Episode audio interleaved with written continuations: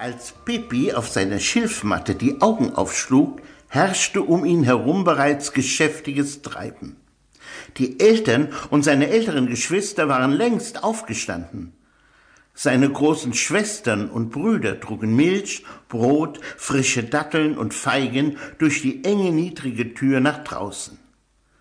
Schnell waren die Matten aus geflochtenem Papyrus unter den beiden Dattelpalmen ausgelegt, deren Blätter Schutz gegen die sengende Sonne boten. Dort ließen sie sich vor dem Haus nieder. Abends, nach dem Tagewerk, aßen sie gern alle zusammen auf dem Dach des Hauses. Nicht alle Felachen besaßen ein solches Haus mit einem so stabilen Dach. Es reichte zwar nicht über das ganze Haus, war aber so groß, dass man sich hier gut aufhalten konnte.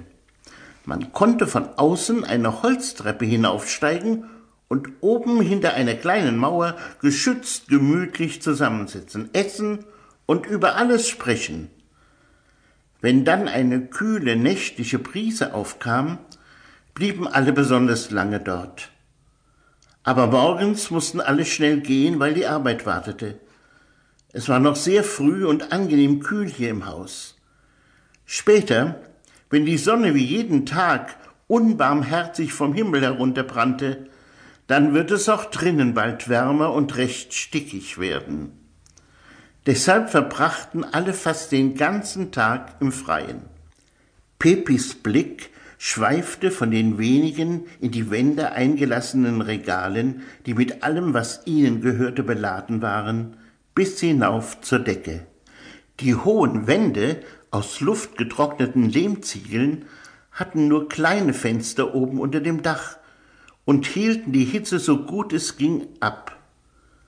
Außerdem sorgten sie für ein angenehmes Dämmerlicht im Haus.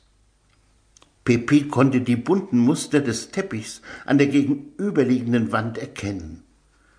Seine älteste Schwester hatte ihn im letzten Jahr gewebt. Wenn sie einmal Schufu nach der Ernte heiraten und in ein neues Haus ziehen würde, dann würde sie auch den Teppich mitnehmen. Inzwischen hatte auch Satet, Pepis Zwillingsschwester, unter Mutters Anleitung mit dem Weben begonnen. Aber es würde noch lange dauern, bis ihr Teppich fertig war. Mit einem Sprung war Pipi auf den Beinen und lief zu dem großen Wasserkrug, der noch im Schatten des Hauses stand. Er schöpfte mit einem kleinen Tonkrug und hielt diesen dann so hoch über seinen Kopf, dass das kühle Wasser ihn über das kurz geschnittene Haar, über Brust, Rücken und Arme lief, bevor er sich mit den nassen Händen über das Gesicht fuhr.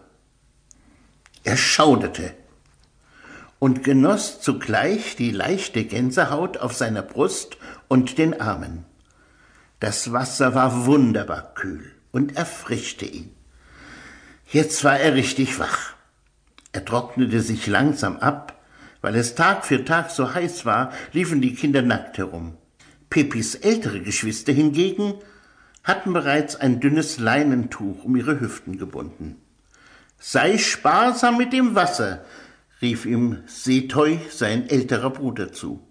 Wenn du es gleich aufbrauchst, kannst du selbst wieder Neues herbeischleppen. Er stieß seinen Bruder an. Wir haben es schon in aller Früh geholt, als du noch schliefst. Wir holen später frisches Wasser, entgegnete die Mutter kurz und nickte den beiden älteren Schwestern zu. Pippi griff dankbar nach dem Becher mit Milch und dem Brot, das ihm Sattet reichte. Iss langsam und vorsichtig, wandte sich seine Mutter an ihn als er sogleich herzhaft hineinbeißen wollte. Denk daran, was vorgestern Schifftu passiert ist. Pippi nickte.